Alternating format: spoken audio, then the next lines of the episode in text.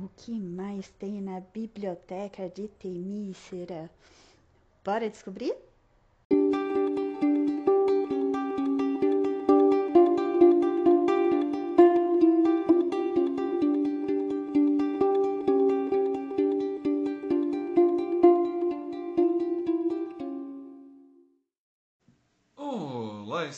Estudantes! Tudo bem com vocês? Meu nome é Vinícius e estou aqui com a professora Nelly. Tudo bem, Anne? Olá, tudo bem? Prazer falar com você de novo. Anne, hoje estamos aqui para falar um pouquinho sobre, um pouquinho não, bastante até, sobre a obra O Marinheiro, de Fernando Pessoa. Ela foi inicialmente escrita em 1913. É, eu posso tirar inicialmente, né? Ela foi escrita em 1913 e publicada em 1915 numa Exato. revista chamada Orfeu, que é uma parceria né, entre o Fernando Pessoa e o Sacarneiro, correto? Exato. Agora, é, deixa eu te fazer duas perguntas. Você quer começar falando um pouquinho o que é a história do marinheiro ou quer falar um pouquinho sobre a revista Orfeu, se ela for interessante nesse contexto? Vou falar da revista Orfeu, é, só alguns detalhes importantes. Uhum, Ela deu, primeiro, ela deu início ao movimento modernista Ok. em Portugal. Então, ela trouxe toda uma nova forma de escrever, um- uma nova forma de pensar sobre a realidade. uhum. E ela teve só três volumes. Foi muito rápida. Então, Ainda assim teve relevância, tanto é que nós estamos comentando em pleno 2021 sobre ela, né? ela teve relevância por causa dos autores que publicaram nela. Que eram pessoas Que eram fortíssimas em pessoas Portugal fortes. e referência na Europa. Que interessante. Continuam sendo até, Até hoje. hoje. É, Sobre o Fernando Pessoa, Sim. não vou falar nesse podcast porque já tem outros só sobre ele, tá? Ai, que massa. Que ma... É verdade. Gravado Falamos- já faz um tempinho, mas continua atual, continua útil. E é lá nesse outro podcast do Fernando Pessoa, nós abordamos um pouquinho do modernismo, dos heterônimos e da obra Mensagem. Ah, excelente. Quem quiser, ouve lá. E agora vamos falar um pouco também sobre O Marinheiro, que é um importante cairá na Unicamp, né, de 2021. Isso. Ah, fale pra gente o que, que é a história. A história acontece na no salão de um castelo antigo em Portugal e ali tá acontecendo um velório. São três personagens que velam uma quarta. No decorrer da história a gente percebe que são que as quatro mulheres são irmãs, que a falecida é a irmã mais nova e tem. Assim, elas não têm nomes, então isso causa uma aproximação com relação às questões Eu que vão ser abordadas. Eu justamente ia tirar uma dúvida nesse aspecto. A obra não fala nomes. É, é, é um pouco o que importa é a situação e não quem está vivendo. É um pouco não, é exatamente isso. Que excelente. Porque é uma situação que todo mundo pode passar. E ali e velar alguém que nos é Certo. caro. Além dessa ambientação, um momento triste, pesaroso, desastroso. Esse velório está acontecendo durante a noite, o que já traz mais pesar ainda, mais introspecção ainda. É, Eu, eu não consigo não pensar como os três rei ma- reis magos no mundo de Stranger Things. É, basicamente. É, a- uma das irmãs, ela vai falar de uma forma bem pessimista. A gente percebe que ela talvez seja mais velha, porque ela vai ter lembranças que as outras duas não tinham. Ela vai falar sobre o passado, se esse passado foi real, se teve Professora, felicidade. Você está dizendo que quanto mais velho, mais amargo ficamos? Isso é estereótipo literário. Não sou eu que crio, eu só explico. Justo. Desculpe. ela vai questionar exatamente isso. Mas isso faz uma menção às escolas anteriores. Porque as escolas anteriores são mais velhas. E a visão de Fernando Pessoa essas escolas são mais pesarosas e demonstram um sofrimento de frustração maior pela decadência do Império Português do século XVI durante a colonização. Meu Deus, eu tenho que moldurar esta frase num quadro. Interessante. Tá vendo? Fala um pouco sobre a segunda e a terceira.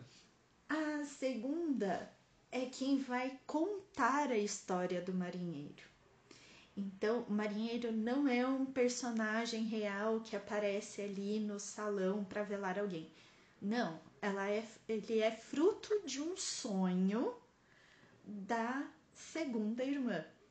Por que, que elas chegaram nesse, nesse momento de falar sobre um marinheiro? Sobre ter uma história em meio a um funeral? Sobre essas questões que a mais velha coloca Uhum. de o que foi o passado, o que é real, o que é sonho, o que é verdade.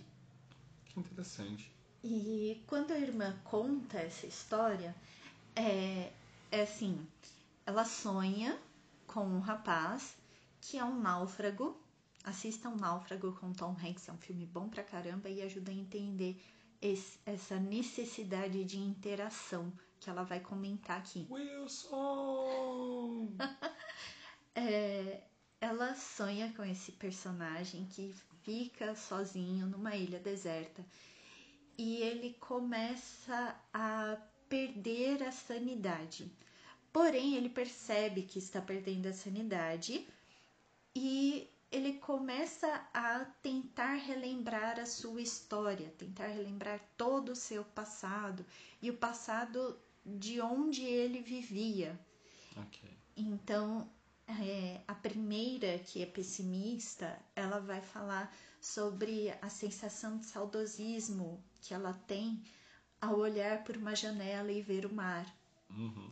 E o mar, ele sempre representa uma ideia de perigo, de infinitude, de introspecção, um universo dentro de si mesmo.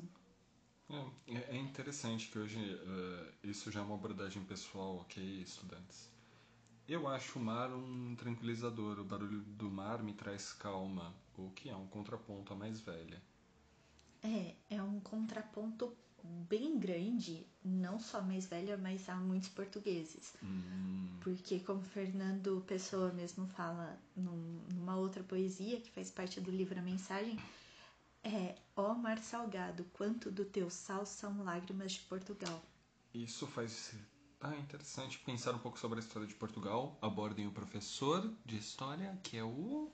Professor de História. É do, do objetivo. Quem é o professor? Ah, o Gu, o Abo- Gustavo. abordem o Gu e perguntem a história de Portugal, como ela foi da riqueza à dependência da Inglaterra devido ao mar. Sim, e isso vai aparecer em muitos lugares. Então a figura do marinheiro é bastante importante devido a isso. Porque é uma pessoa, é, é uma patente baixa que sofre, que trabalha muito e ainda assim tem grande importância, grande relevância para o povo português. Enfim, ele sozinho lá na ilha começa a devanear e tentar reformular e lembrar do seu passado e Manter lembrar uma da sanidade, história, é isso? manter um vínculo com a realidade. Ok. Só que ele fala, mas e se isso que eu estou pensando não foi a realidade? Porque eu sou uma pessoa vivendo a realidade. Então eu tenho um ponto de vista sobre ela. Uhum. Portanto, eu não posso afirmar que isso é uma verdade.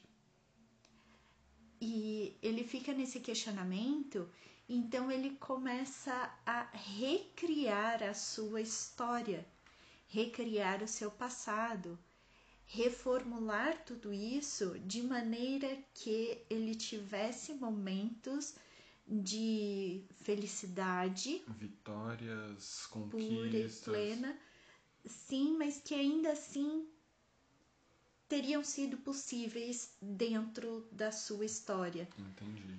Ele não se isenta de momentos, de relembrar momentos de sofrimento, de tristeza, Ok. porque ele acha que é isso que mantém o vínculo com a realidade. é ser uma pessoa comum com algumas realizações. Ele precisa disso. Sim. Que interessante. E é isso que a segunda irmã vai contar.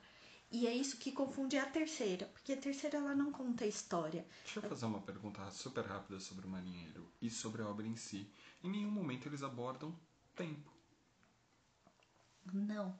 O É relevante tempo- essa informação deles não abordarem o tempo ou não é? É que o tempo dentro dessa história ele é um tanto quanto efêmero Palavra bonita. e líquido. Posso usar o Bauman aqui. Porque o que é essa realidade? Uhum. Quando a gente pensa no mar, va- vamos ser bem poéticos agora. Por favor. Quando a gente pensa no, no mar, ele é aquela infinitude e vamos pensar no líquido, né? Uhum. Estados na matéria. Você consegue segurar a água? Não. Por quê? Porque ela é líquida, porque ela vaza entre os dedos, ela vaza da sua mão. Para você segurar essa água que representaria um momento dentro da infinitude do, do mar, você precisa congelar. Uhum. A partir do momento em que você congela, ela perde o status de mar. Nós precisamos de dois quadros em casa. Isso é, é importante da gente pensar, porque para eu ter a realidade daquele momento, eu precisaria congelá-lo, eu precisaria fixá-lo. E todo mundo, ao observar de fora, teria as mesmas impressões, teria a mesma visão. Cheguei a uma conclusão, após essas suas frases e o seu contexto, de que todos nós somos um pouco Fernando Pessoa, porque todos nós queremos criar uma realidade um pouquinho diferente e por mais que nos atenhamos às nossas falhas, aos nossos problemas, nós sempre floreamos um pouco a nossa história, né? Percebe a importância do marinheiro e a proximidade que ele causa com o espectador? Que interessante. Que abordagem reflexiva. É- Muito. É, é muito Unicamp isso. Talvez seja uma das obras mais reflexivas, mais introspectivas do Fernando Pessoa. E por isso tão importante. E, e do paulismo, assim, a maior representação, né? Que o paulismo, aquela vanguarda que não virou vanguarda do Fernando Pessoa, que causa essa reflexão e introspecção e que existe uma, uma dualidade, uma briga entre sonho e realidade. O, o paulismo é, é até interessante porque ele não se tornou uma vanguarda, porém ele é abordado até hoje. Sim, e eu posso dizer que Clarice Lispector foi uma autora brasileira com características do paulismo. A Cecília Meirelles, o próprio Carlos Drummond de Andrade e vários outros autores, E, né? e, assim, Literatura contemporânea também. é, é, eu tinha uma frase pronta muito bonitinha, mas eu me perdi nessas explicações porque até torna grande o, o paulismo, no final das contas. Torna grande porque autores importantíssimos brasileiros beberam em sua fonte. Não só brasileiros, tá? Mas de toda língua portuguesa. Uou, você vão consegue dar, essas questões do paulismo. você consegue dar alguma referência? Paulina Tiziane, Dani Cat. Ela tem momentos de paulismo, em que ela conversa consigo mesma, seja no espelho, seja fora de casa. Ela tem esses momentos. Ha, intertextualidade? A Unicamp adora isso. É, Então você acredita que possa cair numa pergunta referenciando as duas? talvez, talvez, deixa aí no ar. Alunos, quando vocês estiverem no Unicamp vendo a prova escrito lá, referencie ou uma intertextualidade, gritem, a professora abordou isso! Yes! Ou, não, não grita não, porque senão vocês vão ser expulsos, Expulsos da, da sala. sala. Gritem mentalmente. É, é, uma outra coisa bastante importante é como encerra essa obra. Porque elas passam a noite toda questionando o passado, o que é real, o que não é, o que faz parte do sonho. A terceira irmã, ela questiona muitas coisas, ela causa a introspecção e a filosofia toda que aparece nessa obra. Só que acaba essa história quando o sol nasce. Entendi. E isso é muito figurativo, é muito é, representativo na literatura. Porque você teve toda essa introspecção no momento de escuro, de sobriedade, em que você não é capaz de enxergar o mundo real. A partir do momento que você enxerga, acaba. Eu posso fazer uma pergunta bastante viajada e, e, e bastante assim improvável? Vou pegar o passaporte. Manda lá. É, você acredita que as três tenham alguma base nos heteronômios do Pessoa? Heterônimos. Heterônimos. Eu sempre, eu sempre erro. Tem, claro tem que sim? tem. Você tem, conseguiria sim. referenciar as três e. não? É, é. Fica complexo demais e desnecessário para essa obra. Ah, entendi. Bem desnecessário. Porque o Fernando Pessoa ele tem seus heterônimos que têm características muito particulares. muito particulares e essas três elas têm essas características, mas principalmente elas vão para um lado de filosofia que elas vão além. Só um deles vai, então ah, não. Entendi. Então não, não é relevante. Não, não então, é tá relevante. Bom. Obrigado.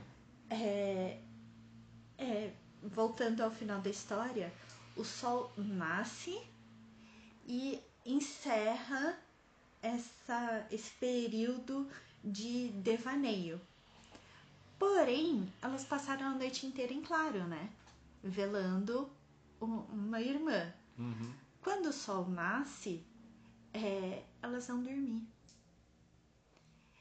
E o que motivou a história toda foi um sonho. Então elas não perdem totalmente o vínculo com esse inconsciente, com essa introspecção.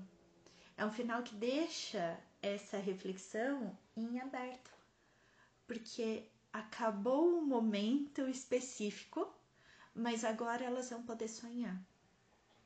E a terceira, ela pergunta várias e várias vezes para a segunda, que é quem conta a história do marinheiro: Ah, mas você não perguntou isso para ele? Ah, mas ele não falou isso? Ah, mas ele não pensou tal coisa? Ah, será que ele sofreu por isso? E ela fala: Eu não sei. Ele é um sonho. Ela, mas você sonhou com ele várias vezes. Sim, eu sonhei com ele várias vezes. E você não quer sonhar com ele novamente? Ela, eu não sei. E quando acaba, dá a impressão de que todo mundo que está ali vai sonhar com este marinheiro e vai fazer estes questionamentos diversos sobre o que é a realidade, o que é o passado, o que é o ponto de vista, o que é a vida, quais são as nossas funções no mundo, no Uhum. universo. Como cada um vê o mundo também, né? Porque quem garante que as três terão a mesma forma de, de, de ver o marinheiro? E um outro detalhe bastante importante é a presença da morte, né? Constante. Elas estão no velório. Sim. Então, enquanto elas devaneiam sobre realidade, conquistas e medo e passado e futuro se fundindo no presente, tem uma constante ali que é a morte. E é a morte da irmã mais nova. Então quebra a ideia que nós temos de que o mais velho vai embora antes. Aqui é ao contrário. Então, qual realidade é essa? Qual passado é este que continua vivo enquanto o futuro morreu? É, é bem mais profunda do que parece essa obra. Bem complexa, bem aberta também, né? Porque ela também não define um final para o marinheiro. Ela não diz o que aconteceu com ele. Não, ela só diz que a irmã acordou. E agora ela vai poder dormir de novo. Uma pergunta super rápida sobre a obra. É, há uma definição de que ela é em um ato, é isso mesmo? Sim, o Fernando Pessoa publicou e colocou na revista Orfeu esse, essa observação. É um drama estático em um ato. O que é que significa isso? Não muda o ambiente, É o mesmo cenário o tempo inteiro e tudo acontece em uma cena só.